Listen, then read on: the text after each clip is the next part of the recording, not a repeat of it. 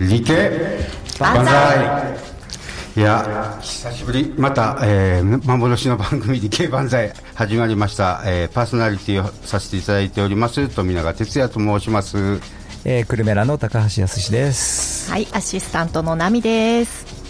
今日はねあのーパラサイトって感じで、えーいろいろな寄生虫とかの話をしてみたいなと思っています、ねハロウィンのテーマかなと思ったんですけどパラサイト。ね。ね。あれハロウィンとパラサイトって何か関係してんの？なんでしょうね。なんかイメージでゾンビも出てくるぞみたいな。っやっぱりパラサイトしていくっていう、はい。こうなんかに入っていくってていいうう感じですかね。ことなんでしょうかね。ハロウィン、はい。ハロウィンも兼ねてってことないですけどね、パラサイト、まあ、最近ね、うん。秋なんでね、あの非常に、うん。まあ、秋鮭、いろいろ美美味しい時期ですね。美味しいあねえ。まだ食べてないんですよサンマ。サンマ美味しいよ。食べました？でも高いけどねそうなんですよ。もうちょっと安くならないかな、ねで今日はあの、ちょっと専門家といいますか、また、えーゲストに2回目ですけどもね、はい。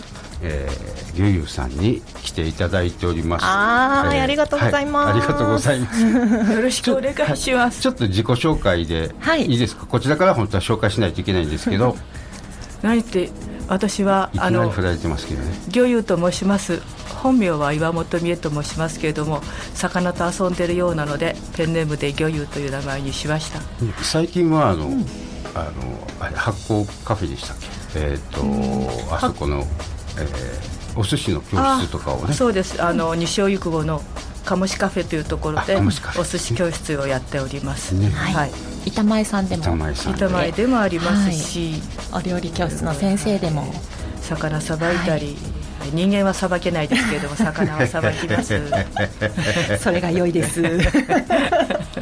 はい、ありがとうござい。ます。よろしくお願い。しま。すまあその寄生虫まあ魚ね美味しい。んだけど、やっぱりちょっと気をつけない。とい。けない。のがまあ、うん、ねえー寄生虫って言いますかね。え、そんな今まで気にしたことありましたか？とか言って、そうそうあのねここ何生年かですよね？そうそう。やっぱりね温度が多分上がってきて、ああ、そう。で海洋とかまあそれもあるしあとね食べ方がねうんうんうん。みんな鮮魚とかそういうのをこう食べるようになってるから余計に気づくんじゃないかなと思う。昔はさカツオとかって叩かなきゃ食べられなかったのに、今生でみんな食べてるからそうそう。いう食べ方の変化ってあるんですよね、それ大きいですよね、うん。特に。だからなんだろう。今までその鮭も類ベして食べるとか、そうそうそうそう、うんルイベって何ですか？ルイベルイベ一応説明しないと。あそうか、えーっとね、ルイベってね、釣ったあの鮭をそこから離すんか、ま 家のずまず外ではい釣りで釣りをしてきます。釣りをして、はい。で釣りをしてきたやつを、うんうん。えー家の外に干しといて、あそれも釣り釣りですね。ね釣り釣り 釣り釣るんじゃないです。つかで釣り。干す干しといて、はい夜中、うん。まあ、一昼夜、あうんうんうん。の凍らすんですよね。あ、冬？冬冬。ほうほうほう。でそれを凍らしたやつを、まあえー溶かして食べるっていうか、え溶かー溶かさない。でそのまま半半解凍ぐらいでとちょっと手前ぐらいで。食べるんですよ。えそれは冷凍庫じゃダメなんですか？今は冷凍庫で冷凍庫でやってる。うん。当然ねまあだから鮭アイスって感じですかね。ね鮭アイス。ですね。アイス。ね。鮭アイス。美味しそう。酒と一緒に飲むと美味しい。鮭アイス鮭とね、いいですな。鮭をアイス。ね。鮭をアイスですね。うんうんうん。そうそう。だからやっぱり食べ方が変わってきたっていうのがね一つは断然大きいのとそうなんですね。みんなやっぱりねあんまり気にせずにうん。いてるのに買ってきたらなんかいたって言って騒いじゃういうところが大きいのからですよ。まあよくよく見ないで食べちゃうとかね。ね。そういうことですよね。そういうことですよね。うん。でやっぱり食べ物を、うん。まあ実は、うんうん。実はもうさっきにその話言っちゃうんですけど、あの寄生虫ってね、うん。アニサキスと、えーっとあれなんとかっていうやつもう一個ねなんか忘れたな、えっとね。ークドアっていうやつぐらいが、あの食中毒を起こす可能性。あホタルイカにうんよくアニサキスがいるって言われるんだけど、うんうんホタルイカの場合はうん。線尾線虫って言って、線虫だ。はいはい。はいはい。あのアニサキスとはまた別物なんですけども症状がまるっきり似てるのでそれから対処法も似てるので、みんなそれで一括りにしてるんだけども、まあ、とりあえず違うと、違う。うん、でも症状も同じような症状が出るんで、うん、ととにかく要注意ね。まああのね対処法が同じで症状も同じだったら区別する必要ないですもんね。ないと思います。はい医者じゃないんだから。専門の研究者じゃない限りは。うんはい。私たちはね。そうです。はい。今日はやっぱりそこその板前的、うんうん板前的ね 私たち庶に民でも庶民にね対応できるように。対応できるやり方っていうのをちょっと、ね教えやっぱりていただけねたら嬉しいね。今本当あの海温も上がってるし、ん。暖かいところ割と大丈夫なんでね季節中ね、うん。だからあの今までみたいに買ってきました、輸入されたものっていうのは必ず冷凍されてるんで、はい。輸入されてサーモンとして売られてるものは、うん。あの心配しないでもまず大丈夫ですけども、うん。今さ鮭の時期だから、はい。新鮮でいいですよって言われたのが一番危ないんです。でそれを先日お寿司の教室をやるんで、はい。実はねその取れたての鮭を、あの冷凍サーモンにして冷凍っていうかちゃんと、あのお塩して、はい。それを3日ぐらい冷凍冷凍冷凍はしなかったお塩して、で氷あの香草につけて、で3日ぐらいしたものをお寿司に握ろうと思ってで皆さうんんあの参加者に配って、はい。で私もまあそれでいいだろうと思ってたら、うん。あいらした参加者の中で、はい先生なんか動いてますよって言うんです。よ冷凍冷凍はしてなかったの。ですお塩をしたしそれでえ？って言ったら本当に糸みたいなのがもうピッコンピッコン動いてね。えこれ兄ちゃんじゃないの？兄ちゃん。って可愛くなってる呼び方いや本当食べる人間がいけないんであってね兄ちゃんはね悪くはない。でしょうがないのでうん。ちょっと皆さん自分の切り身も見てみたら、えー。あここにもいる、えーあそこにもいるっていうくらいね、うん。生の鮭って多いんですよ。兄ちゃんい時っぱいい間経つとたねいっぱい入っていくんですよね筋肉のところに。内臓に本当はいるんだけれども、うん。うん。うんその内臓にいるその魚を宿主っていうんだけれども、はい。それが死んだ途端に、アニサキスはもういや。死んだとこなんか痛くないわって身の方へ移ってくるんだこ一の身の方番最初にね悪くなるとこ、こですもんねそう内臓ってね。う。んだから、身をもう買ったものは身を心配しなきゃいけないんだけれどもみんなねそうあんまり気にしない。ただアニサキスは目視できるので、うんよく見ていただいていたら絶対食べないこともはい。ちろんね、どんな形でどんな色なん本ですか？当にこう木綿糸みたい。木綿糸みたいなあの、うんうん。太さも白さも木綿糸みたいタコで糸みたいな感じですかね。タコ糸ほどあの太くない。ちょっとねその魚にいる。そうめんね。透明っぽい。そうめんのブニュッとした。そうめんって言わないでそうめんかわいそう。そうめんがかわいそう。兄ちゃんって言って。兄ちゃんと言って。そう。でピコンピコンってねこうシャクトリムみたいにピコンピコンってよくで丸まったり伸びたりするんでうんうんうんすごくよくわかる。あそうなんですね。線虫なんでね。うんうんうんうん。線虫って覚えとく。でも見たことがないんですよね。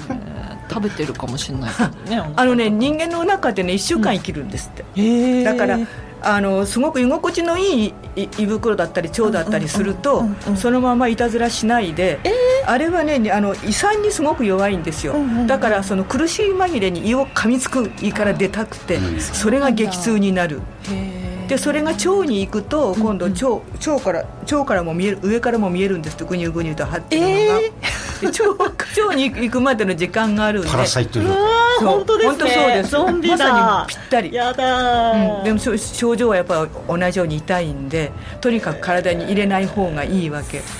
で入れないためには、うん。やっぱりよく噛む。もしも、うん。よあのいるかもしれないから、うんうんうん噛むうん。噛むよく噛んであげることが私たちがまず最初に口に入れてできること。でもしもその鮮度のいいっていう魚を買ったら、うんうんうん。お家ででも必ず冷凍庫でうん。3日は寝かす、3日なんですか？そう。結構長いですね。マイナス21度で、うん。えーっと一晩でそれはもう専門的な冷やしたことじゃ冷蔵庫じゃないと無理なので、お家だったらまず3日を最低と思って開けたり閉めたりもしますしないで、あしないようにを考えてだから もっと 1, 週間でもいいそのしっかりとそう。結構大変。ねえ、うなかなか。だからもうあ新しいわ。新しいからお刺身にしようじゃダメなの、うん。新しいから生きてるぞって考えないと。まあただいてるのはやっぱりサンマとかサバもいてるか青背の魚によくいますよ、と鮭鮭ですね。あとカツオもいるんだけどカツオがね一番間違いやすいのは、カツオのお腹によく米粒みたいなのがたくさんいてそれ気持ち悪いっていう人いるの。あの開けるとねそうあのこの内臓のこの壁壁にね、あの沿って米粒みたいなあれも虫なんですけれどもそれは全然害がないんです。でみんなこれが気持ち悪いってそれはねもう本当に米粒みたいなのがよく見える。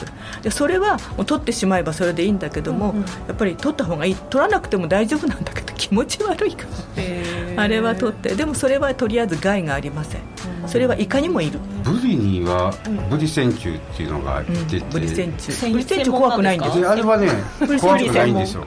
ブリ専門の。ブリ専門なんですね。あれは別に何も起こらない。気持ち悪いけれども。ただ気持ち悪いですけど動いてる同じよ色が違ってちょっと太い。赤い。赤い。へそれをみんながアニサキスって言うけどそれは全あれ然はアニサキスじゃない赤は違う。赤は違う。白っていうか透明白ですよね。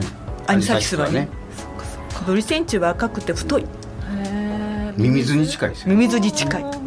あの話をして。まあでもいたらびっくりしますけどね、うん。魚にうん。ミミズまみたいのが、あ気持ち悪いものは口に入れない方がいいと 精神的にもいけないと思うから。あー。えーじゃあお刺身で食べるときにはもうよく噛んで食べる。もよく噛んしくはで食べる。3日間冷凍庫開けないで。ねそう開けないようにして。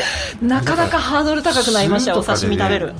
死なないんですよ。うん、だからお酢とかお塩じゃ絶対死なない、役は役はどこあの中まで完璧に火を通せばねレアはダメ。レアはダメ、うん。レアな鮭美味しいですいけどよね。ねだから一ダメなのね。冷凍させてうんうんうん。うんルイベ状態にしてから焼くはいそっか。そっか。表面だけ焼いて中ちょっと生美味しいって言うでしょ。あれはダメ。ダメ、表面じゃなくてしあの皮膚のな肌のな皮膚の中にいるんで表面だけ焼いて安心しちゃダメ。中で生きてる。それこうなんか光にかざして見えるとかそういうのはないんですか？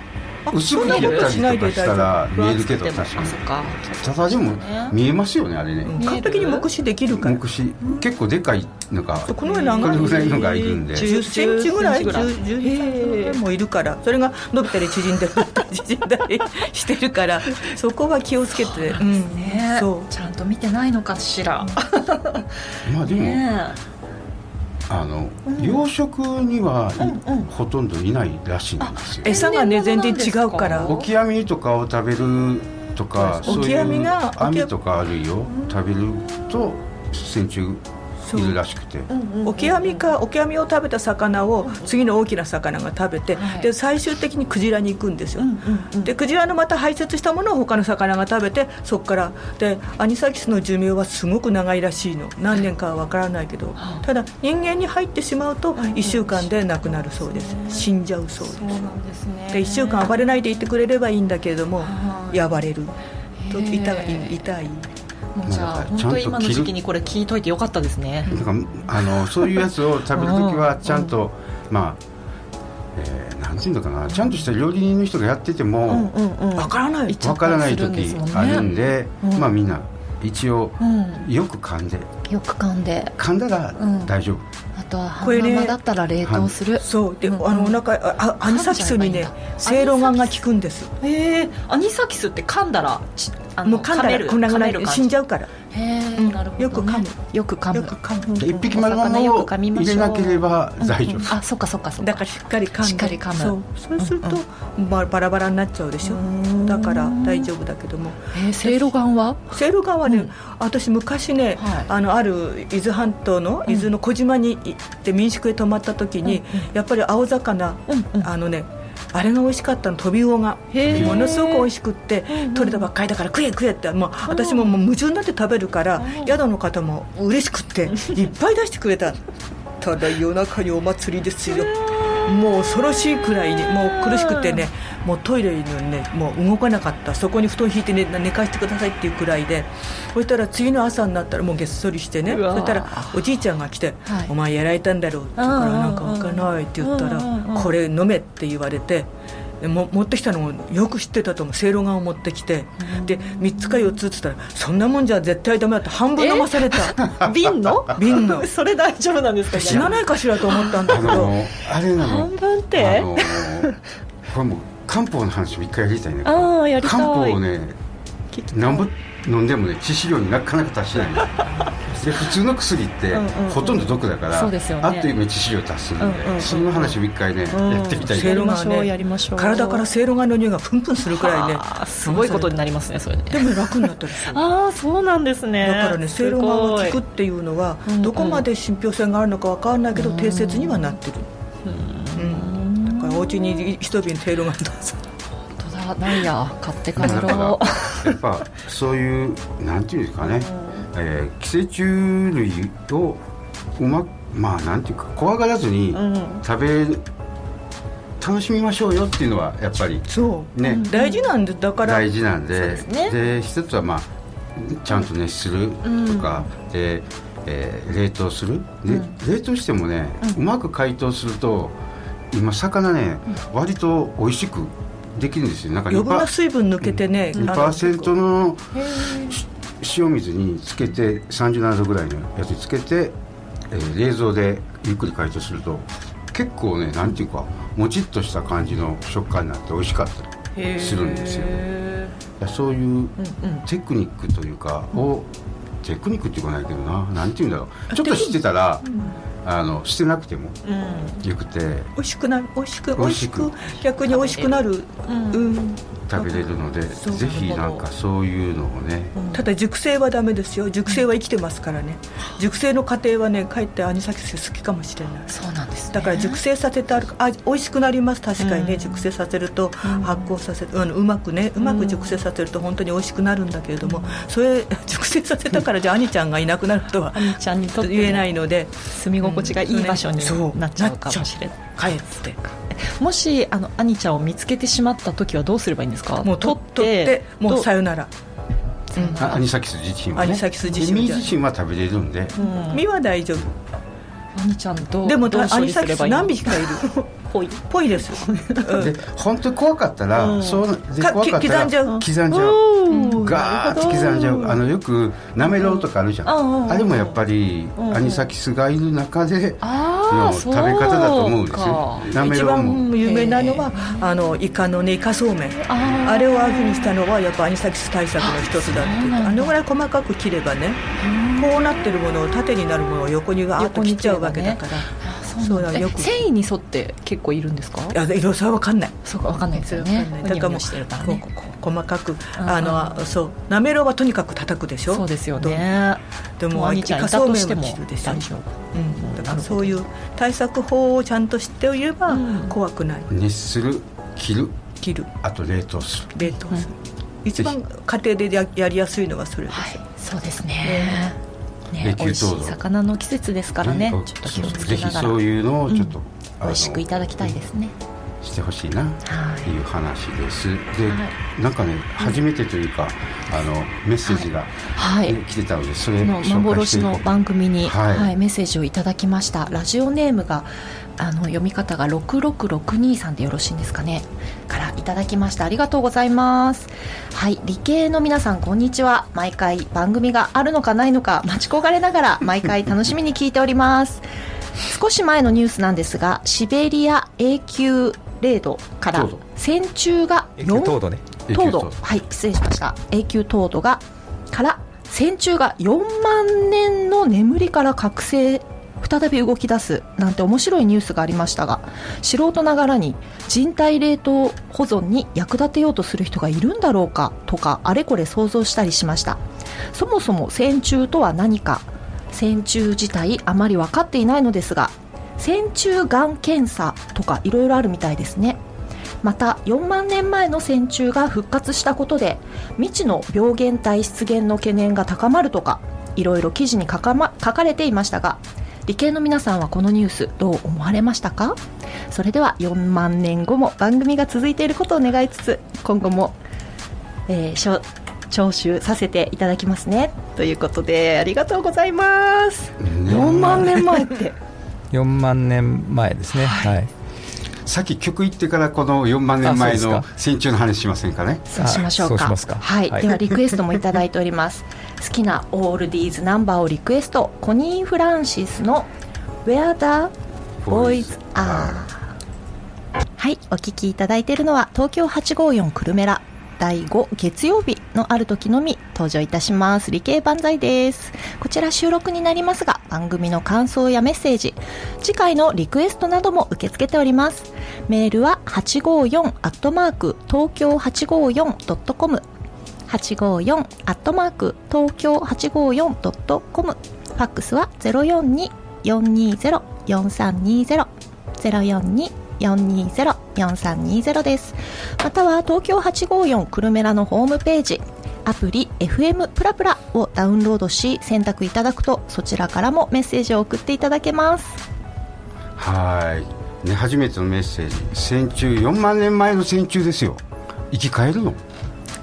生き返るんじゃなくて生きてるんですよね。要するにあの冷凍保存ですから、はい、あのコールドスリープってやつですよね、だから細胞がうん、冷凍してても壊れなかったってことなんですそれだから瞬間冷凍されたってことですよね、ね。はい、あの我々の実験室で例えば大腸菌なんかは、あの液体窒素の中にチュッてつけると、そのまま保存できるんで酵母菌なんかもそうですよね、うんうん、だそういう体が単純な生物っていうのは、あのコールドスリープ簡単にできるんですけど、うんまあ、人間みたいに例えば神経系とか、えー心臓とかねそういう構造があるものに関してはなかなか難しいということですね。人間だからもうちょっと、うん。そのまあ、熱容量を下げるような形で、徐々にねっていうことですよね、ね。まあ、そういう研究を昔はしてたみたいですけど、できたらはい。できるのかもしれないな、うん。まあ、戦中だからそれができるっていうのはやっぱこう形的にもね、うん。あのまっすぐでどこの、まあ、本当に球が一番あの体積と表面積の関係でいうとやりにくいんだけど、ああいう線虫みたいなやつっていうのはなりやすいんですかね？全あの生物学的に言うと、生きてるっていう状態は細胞レベルで生きてるのか個体レベルで生きてるのかっていう違いがあるんですよ。ね。で個体レベルで生きているっていう状態まで戻らなきゃいけないのであると、うん。かなりハードがハードルが高い、うん。線虫だと細胞レベルで生き返れば、個体レベルっていうのはそんなにこうハードル高くないんでしょうね、なるほど。ね、うんうんうん、そういうことなんだと思います。はい、だから細胞レベルは結構例えば未受精卵とかも冷凍保存ができちゃうんですけど、うん人間でもね、うんうん。うんでもやっぱり個体レベルになっちゃうとかなりきついってことですよね、元に戻せなくなっちゃう。元の温度にした時に元に戻らなくなっちゃうっていう。スター・ウォーズのあのハンソロうん。のぐらい時代が過ぎないとやっぱりまあ時代っていうかどうなんだろうな。ブレイクスルーですよ。ね。何かしらこうブレイクスルーがないとできない、現今の知識ではね、ね。うん、急冷だけではてかね冷凍ね実はものすごく面白くって、はい。その調理法としての冷凍もすっごい面白いさっきのルイベの話もあるんだけど、あの細胞をね基本はね急速冷凍しなかったらバラバラになる方向になるんですよね、そうするとあの最近ちょっとし知ったあれで面白かったのがしいたけを冷凍して、えそれをあのまあ椎茸っていうかキノコ類ね、はい。えーあれで、えーポタージュとか、冷凍したやつ作ると、ものすごく香りがよく出るんですよ。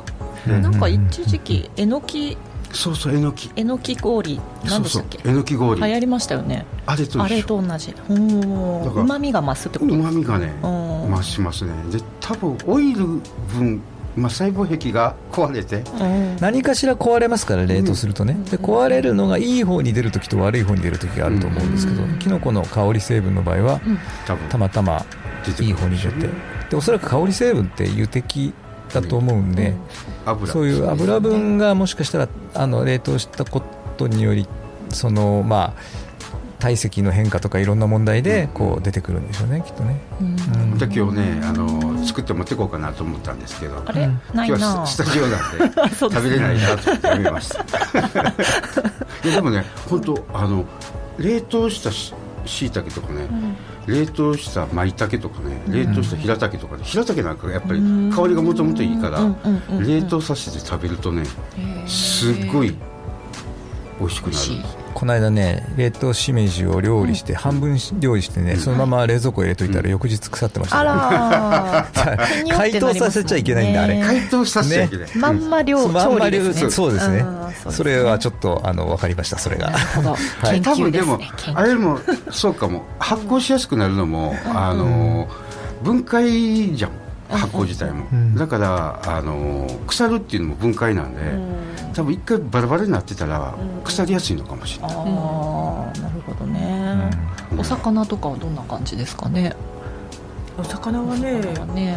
まあ、冷凍の仕方にもよるけれども、ちゃんとあの一回お塩をして、うん。あの軽くね。で、中の悪い水分も一回出しておいて、うん。それから冷凍するとんなんかうまみがちょっと凝縮するような。だから解凍をあんまりじわじわうん。ゆっくりやってしまうと、今度また違う水分が出てきたりなんかして美味しくなくなっちゃうんだけど、はい。解凍をうまくすると。うん。どうやってしたの？やっぱりねお水の中にあのあのビニールかなんかにしっかりあの入れてでお水の中で解凍してあげるのが一番早くて安全かな。流水じゃなく？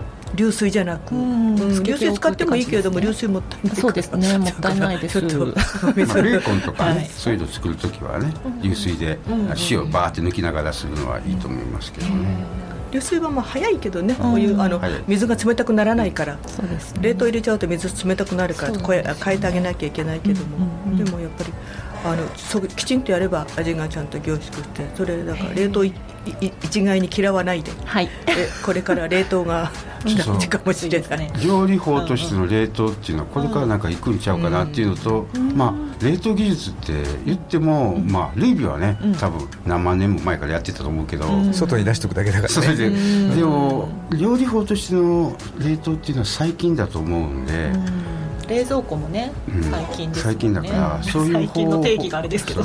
最近、まあここ何十年かですね。そうですね。ここ何十年。ねははい。4万年ね。いもうレストランでもあのあの液体窒素とか使って調理始めましたから、ああそうですよね。それがねうん。すごいですよね、うん。うん。もうどんどん発展していくと面白いと思います。絶対見ね応えありますよね。コクを出すとかね、うん。いろいろその細胞分解させるっていうところのこう美味しさっていうのはどんどん多分出てくるんじゃないかなっていうふうに期待してるんですけどね、なんのこっちゃ。そのうち液体窒素も富永家に。液体窒素ってあれあ買えるんですか？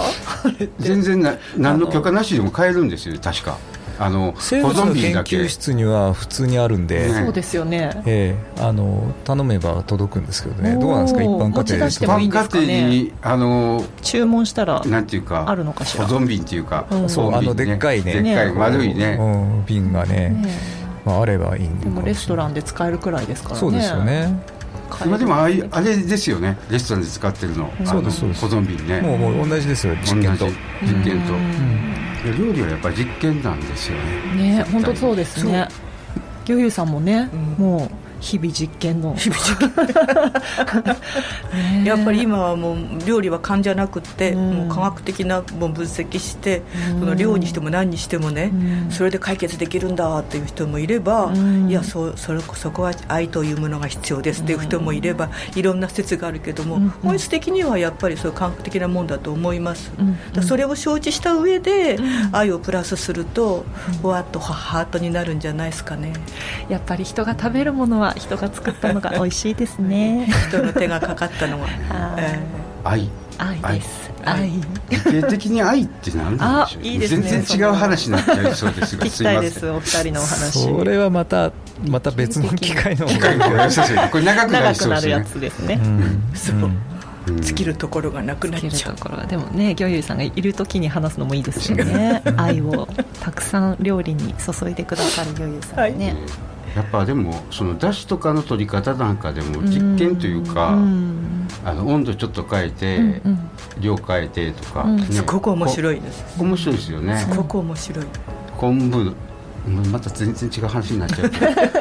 お料理万歳になる。昆布を80度で煮るかうんうん。60度ぐらいで煮るか、あ全然違う。全然違うんですよね。うまみが？旨味。昆布の昆布のねそっかぬめがぬめが出てくる。でそれが何度か時がっていうのをやってると、うぬめって決して美味しくはないからうん。うま、みとは全然違うから、だか。らそこをね、何度が一番いいその境界線かっていうのをやっていくのは面白いですよ、へえあのカツオもね、うん。なんかあんあれはあんまり温度上げると香り飛んじゃうんですよね。香りも飛ぶし濁りも出るしあの香りが飛ぶっていうか臭みが今度出てきちゃった場合もあるんでしょ、かつお節の方ですそうそうそうそう、あれね面白いよ。あのずーっと何種類かやったのを飲み比べると、あ全然違うんだって同じものでも。だしね。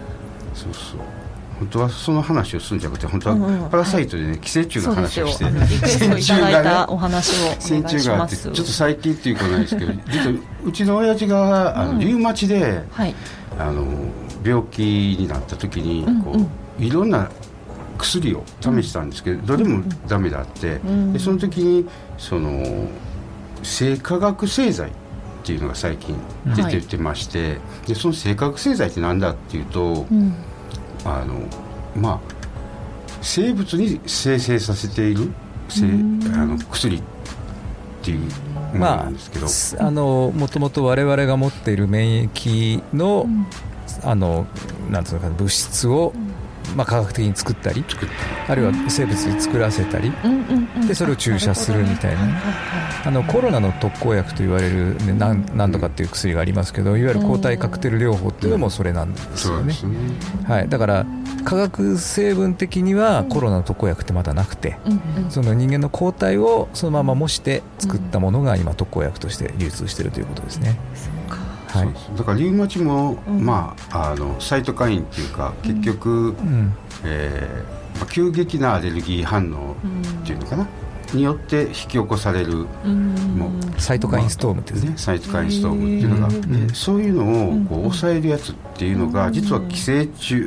まあ寄生虫っていうと、全部がそうではないんだけどもともと人間とかいろんなものに寄生してパラサイトしてて、そいつがその中にいてて、それがまあ生成している物質が抗体となって中にいてたりするっていうような話なのかなって ちょっとそのあたりね詳しくないですけど、ただなあの世の中で今新薬として作られている物質は、結構そのヒントとなっているものが生薬由来だったり、あの生物が生成する物質だったりすることが多くて、それを科学的に生成してで薬として、えー販売できる形にするって。そうしないと、あの新薬を作るって雲をつかむような話なんで、あのどんな、ね、あのりなんていうのかな化学物質といいますかね。作った物質じゃ構なくてね、造化学有機化学って構造式ってあるんですけど、あの構造式をベンゼン管とかどうやってつなげばどういう薬ができるかなんてことは、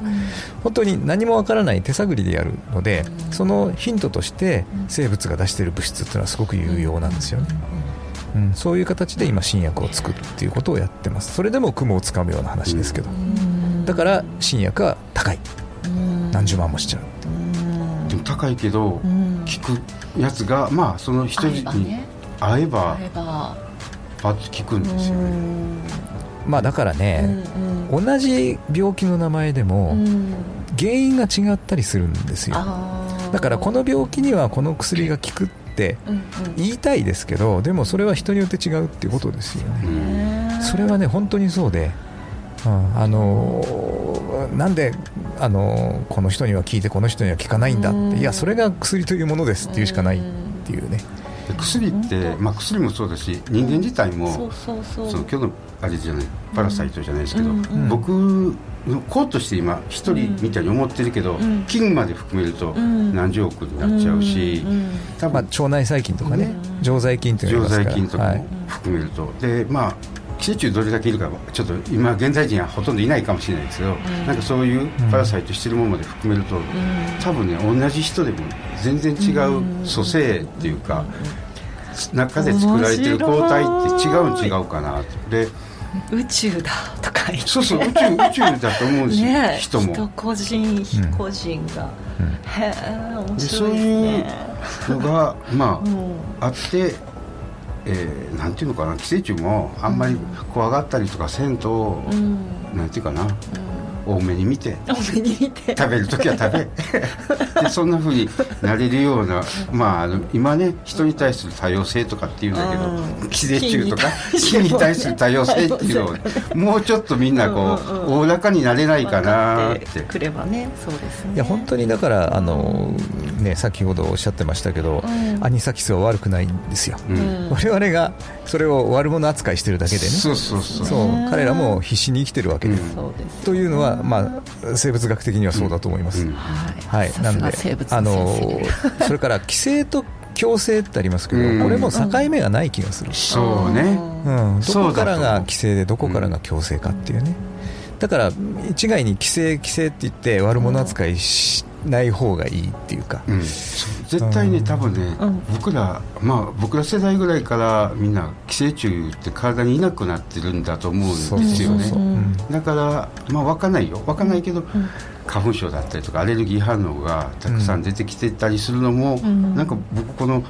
生化学製剤の話をね、うん。もう親父のあのあれでいっぱいその、こういうことが起こるかもしれませんけど、大丈夫ですかとかっていうのに、うん。でも丸しないといけないんですけど、うん。調べて。使うのにね。うんうん。えーもし副作用出たら、はい。全部丸するんですけど分からへんのに、けどうんうんでした時にこんだけいろんなやつあったらこれひょっとしたら昔の人っていうか規制っていうか、まあ、そこうまく規制っていうかね、強制する強制ようなうんこううん体になってたら、ん。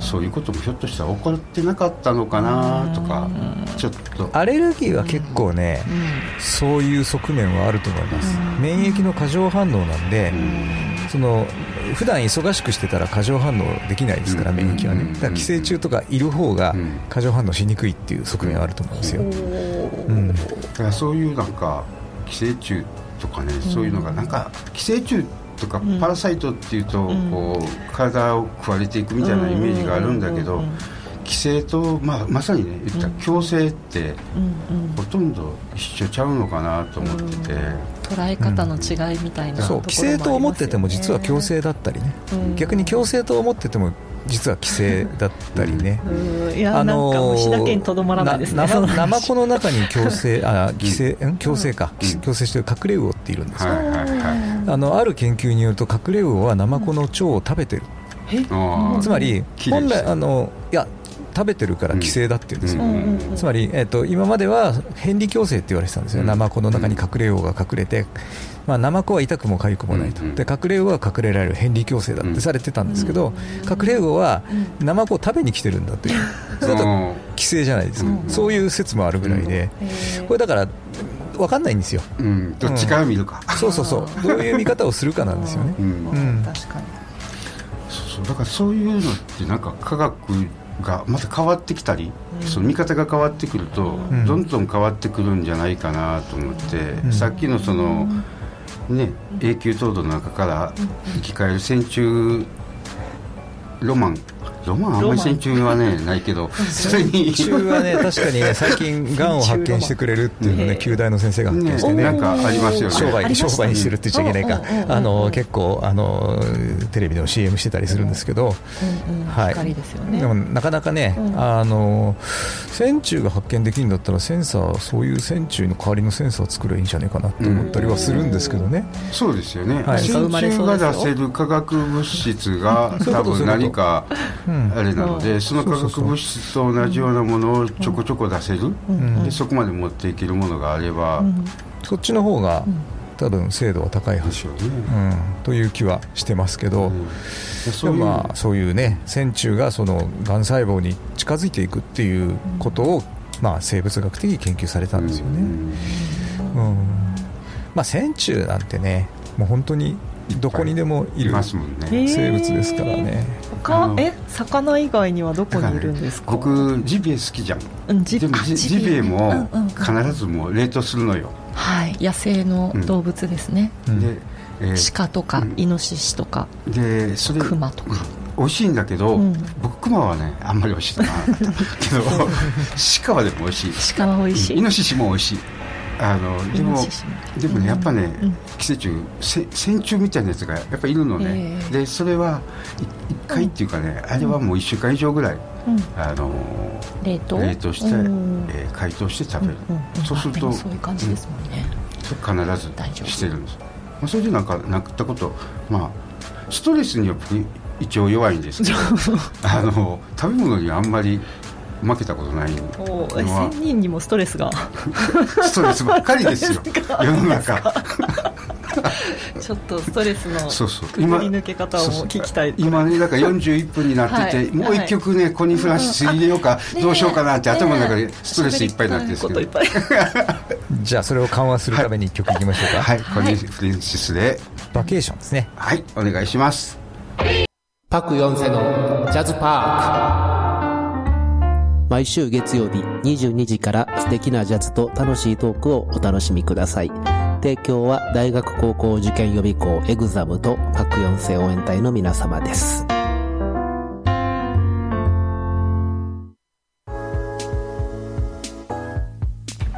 はい、幻の番組理系万歳、えー、今日は久しぶりに2曲ちゃんとかけれましたね。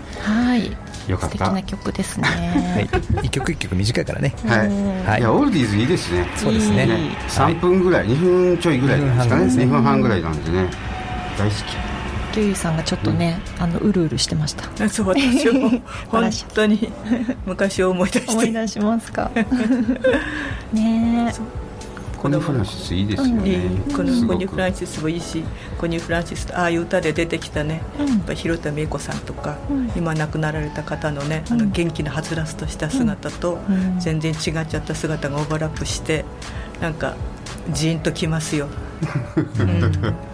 ね、メモリーが、僕らもやっぱりこれぐらいのちょっと古くなってくるともう完全にオールディーズとしてしか聞いてないので、それほどそうリアルタイムではないですからねね我々はね、はないいかもしれないですけどね、うん、でもいいですよすごくね、うん。だからルーカスフィルムのなんていうかあれなんていうんでしたっけ？アメリカングラフィティとか、うんうん。ああいう感じのイメージそうですね、になって、はい、60年代ポップスっていう感じですね。60年代ポップスとか。はい。ね歌だけじゃなくて私の年代だとその時代背景も一緒に入ってきちゃうから、うん。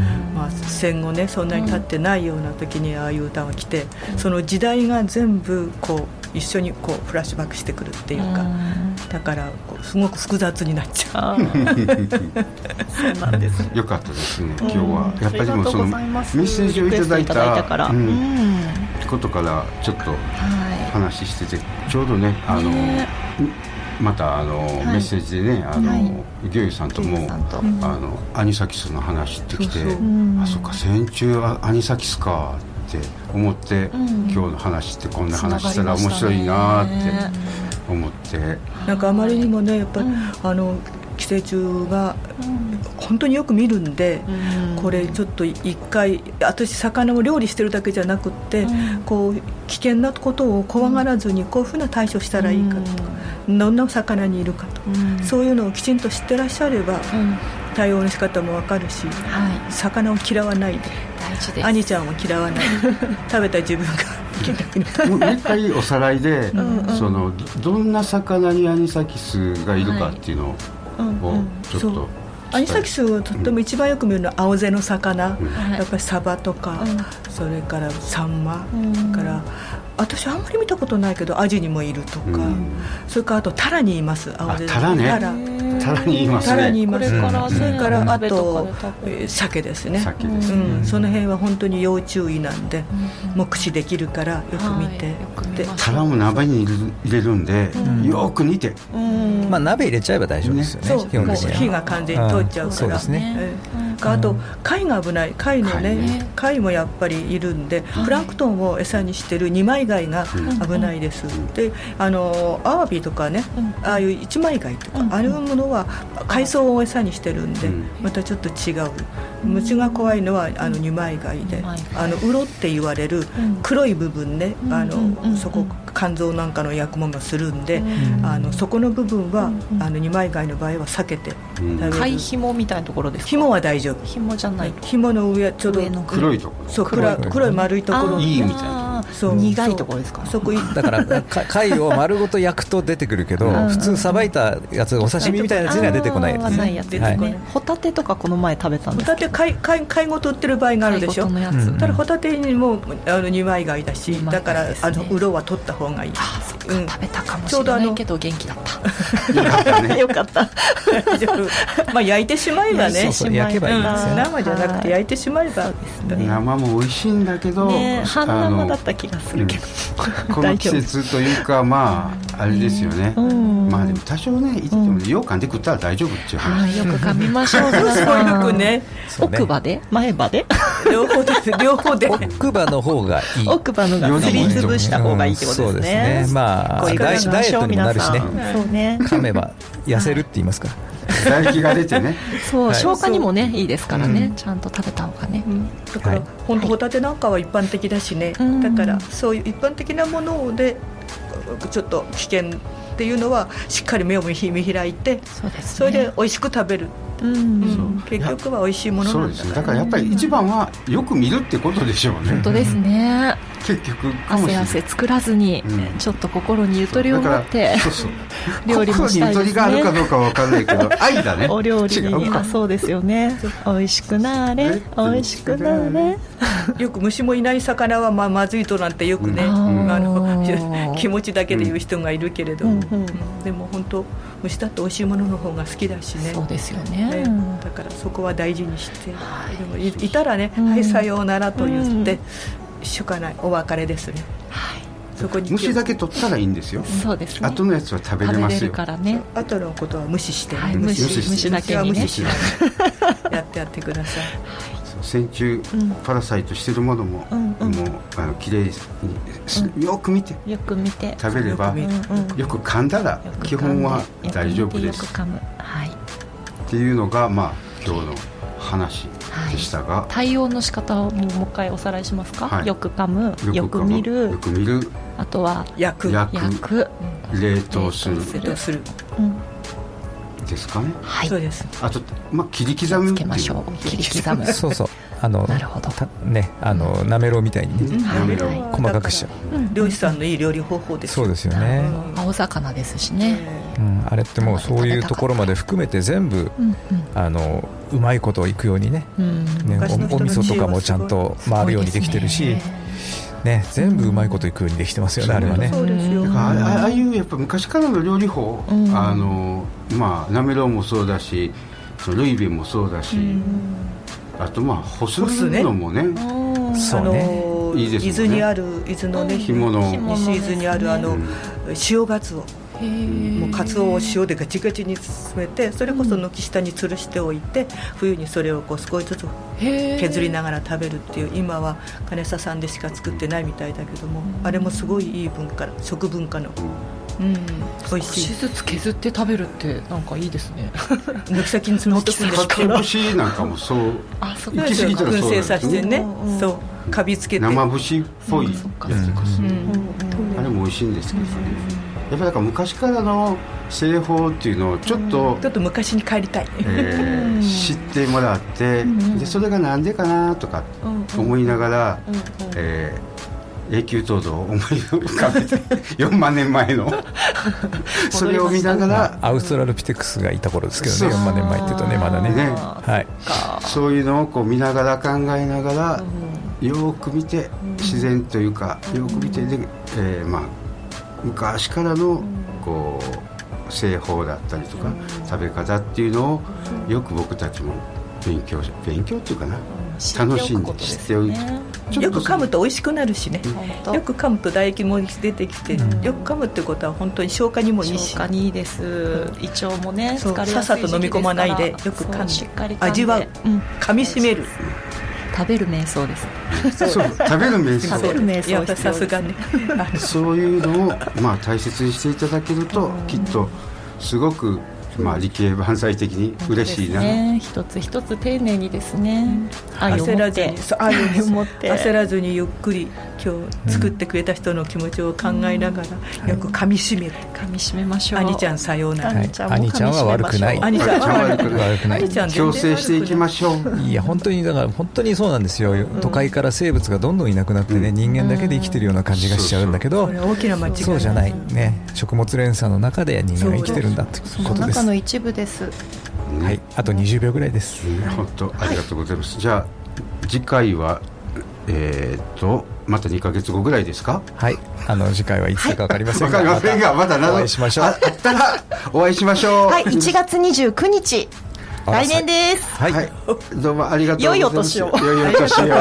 どうもありがとうございました。ハハッピーパラサイ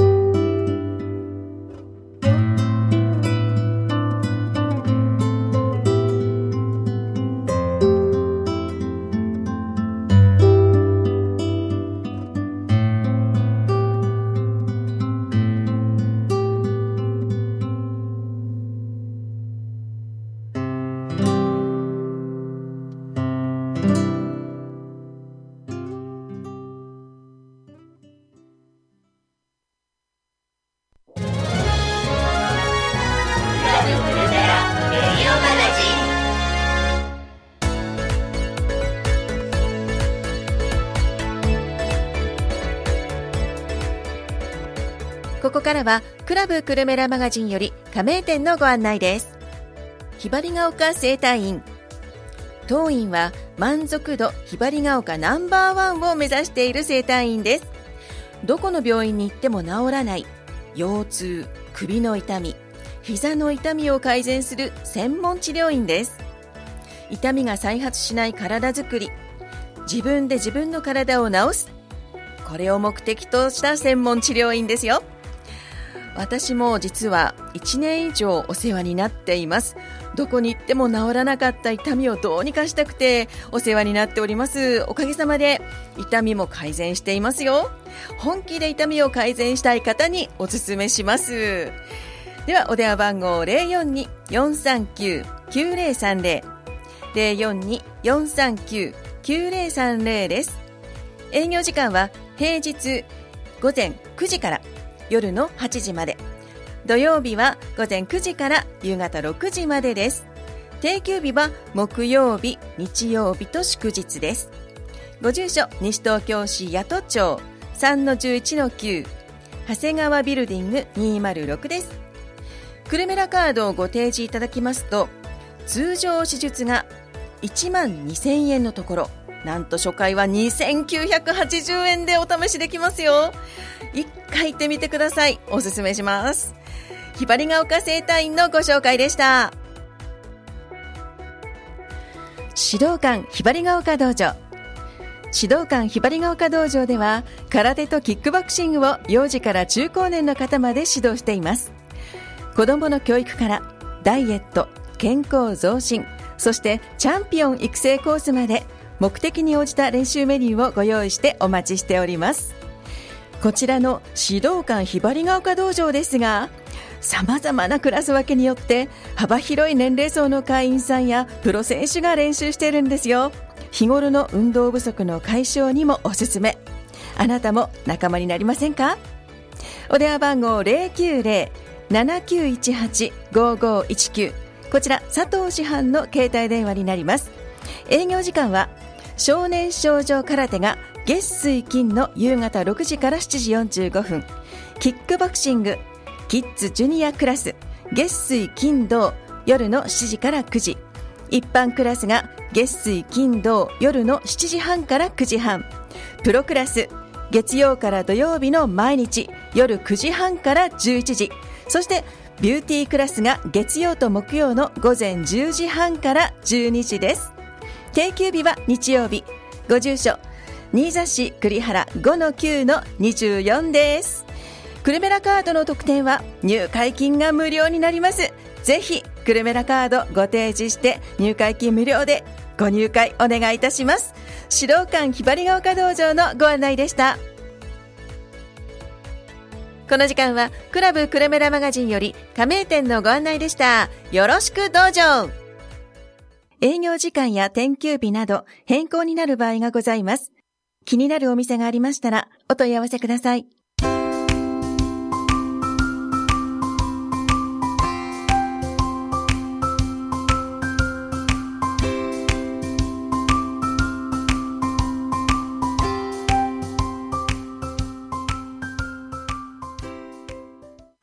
八のマークの東方運輸は総合物流カンパニー。引っ越しや不要品、遺品整理などのご相談も承ります。当社運営のぶんぶん保育園は駅の近くです。これからも地域密着。皆様の暮らしに寄り添う東方運輸を目指します。